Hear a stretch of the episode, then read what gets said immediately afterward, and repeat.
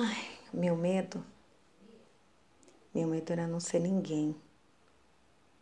Ficava imaginando que eu pudesse até crescer, mas será que eu seria gente grande? Eu queria ser mais. Eu queria não ser só mais um. Então, eu acho que o meu sonho me levou a ensinar diariamente outras pessoas a construírem também o sonho delas.